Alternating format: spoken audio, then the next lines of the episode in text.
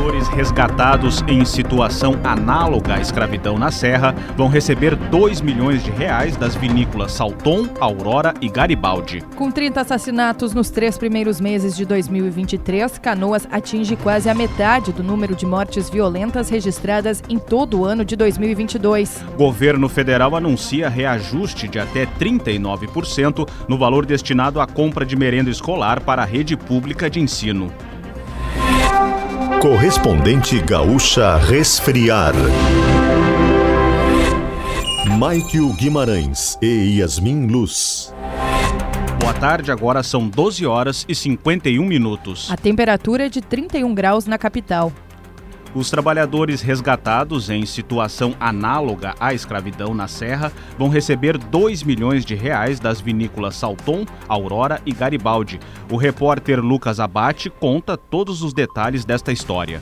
A indenização prevista no termo de ajustamento de conduta assinado com o Ministério Público do Trabalho será dividida de forma igual entre os 207 trabalhadores. Isso dá uma média de R$ 9.600 para cada um. Segundo o MPT, esse valor é inicial e deve ser depositado em até 15 dias pelas empresas. As vinícolas também aceitaram pagar mais 5 milhões de reais em indenizações coletivas, recurso que será usado em ações preventivas ao trabalho escravo.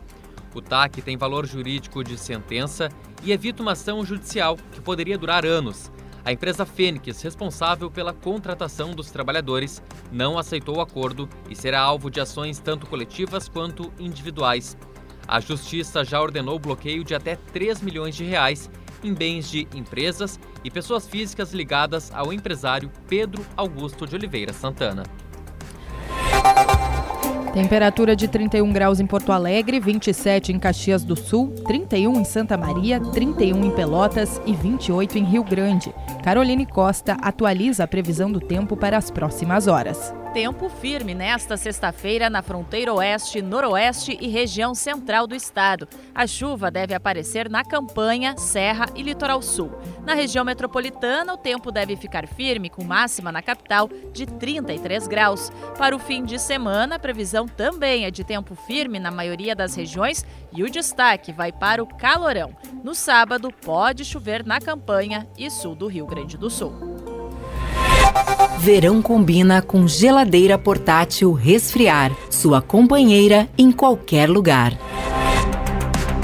Com 30 assassinatos nos três primeiros meses de 2023, Canoas atingiu quase a metade do número de mortes violentas registradas em todo o ano de 2022. O repórter Cid Martins tem as informações. E os nove homicídios mais recentes foram registrados nas últimas duas semanas, sendo dois deles entre terça e ontem. Em todo o ano passado foram 62 casos. 90% dos homicídios em 2023 estão ligados à guerra de facções que iniciou ainda no final de 2022, com a morte de dois líderes do tráfico. Desde então, houve uma escalada da violência para combater. Uma reunião foi realizada nesta semana. Entre as medidas, transferência do gabinete da divisão de homicídios da região metropolitana para Canoas por 15 dias, intensificação de operações para cumprir ordens judiciais e combater a lavagem de dinheiro, além de identificar líderes das facções. As ações são em conjunto entre prefeitura e forças de segurança. O município está agilizando a instalação de um cercamento eletrônico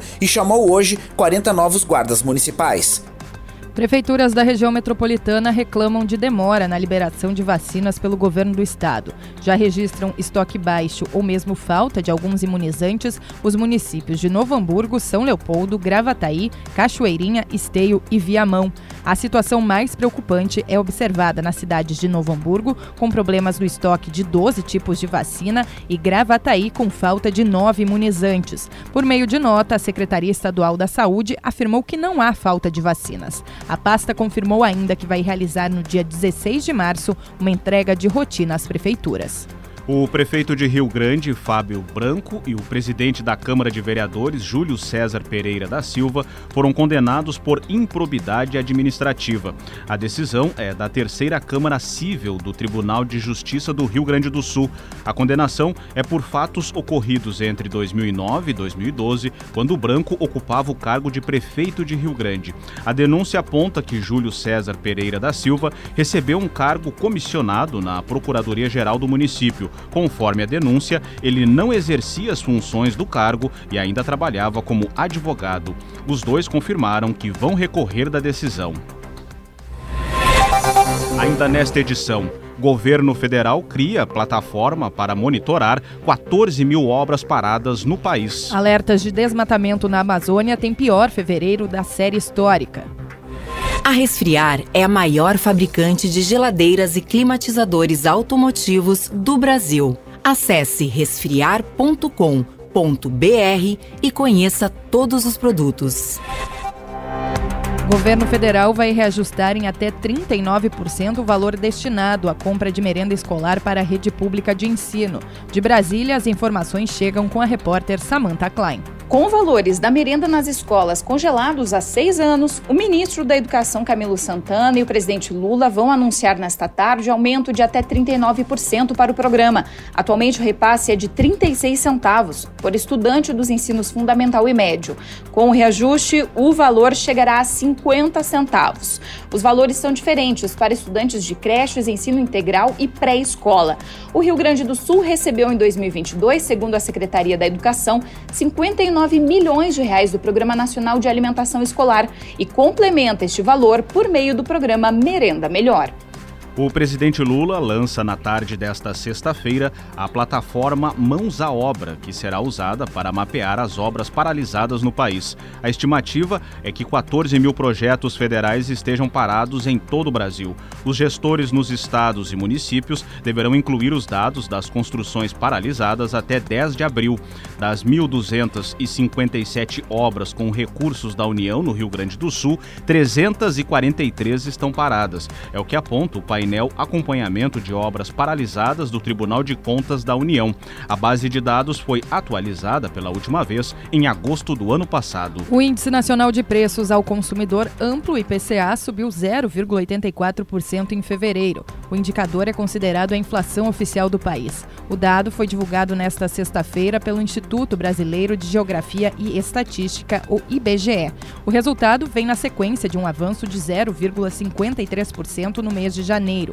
O resultado foi mais brando quando comparado a fevereiro de 2022, que havia fechado com alta de 1,01%. Com isso, o país passa a ter uma inflação acumulada de 5,60 na janela de 12, por 12 meses. Os dois primeiros meses de 2023 acumulam alta de 1,37% nos preços. Na região metropolitana de Porto Alegre, o avanço da inflação foi de 0,75% em fevereiro. Agora em Porto Alegre, 31 graus, 12 horas 58 minutos. O acumulado de alertas de desmatamento na Amazônia Legal em todo o mês de fevereiro de 2023 foi de 322 quilômetros quadrados. O dado foi divulgado nesta sexta-feira pelo Instituto de Pesquisas Espaciais. Essa é a maior marca para fevereiro em toda a série histórica iniciada em 2015. O número equivale aproximadamente ao tamanho da cidade de Fortaleza em área. A Amazônia Legal corresponde a 59% do território brasileiro e engloba a área total dos estados do Acre, Amapá, Amazonas, Mato Grosso, Pará, Rondônia, Roraima, Tocantins e parte do Maranhão. Em instantes, Xi Jinping assegura terceiro mandato na liderança da China em eleição protocolar. Cerca de 260 mil aves de criação morreram nos últimos dias na Argentina durante um surto de gripe aviária, segundo o Serviço Nacional de Saúde e Qualidade Agroalimentar. Os animais, a maioria frangos, morreram por consequência da doença ou foram sacrificados. Desde que a gripe aviária surgiu há 20 anos, esta é a primeira vez que a doença chega à Argentina. A suspeita é de que a transmissão tenha ocorrido por meio de aves migratórias. Após o primeiro caso detectado em 1 de março, a Argentina suspendeu a exportação de produtos avícolas. Xi Jinping foi eleito nesta sexta-feira para um terceiro mandato como presidente da China. O político de 69 anos permanece como chefe de Estado, função que exerce desde 2013.